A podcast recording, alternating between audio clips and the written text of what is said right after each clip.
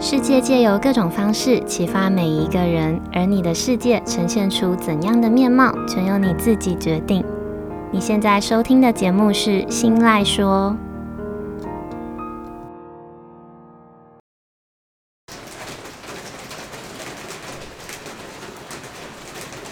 Hello，各位 CC，欢迎收听今天的《新赖说》，我是新赖小姐。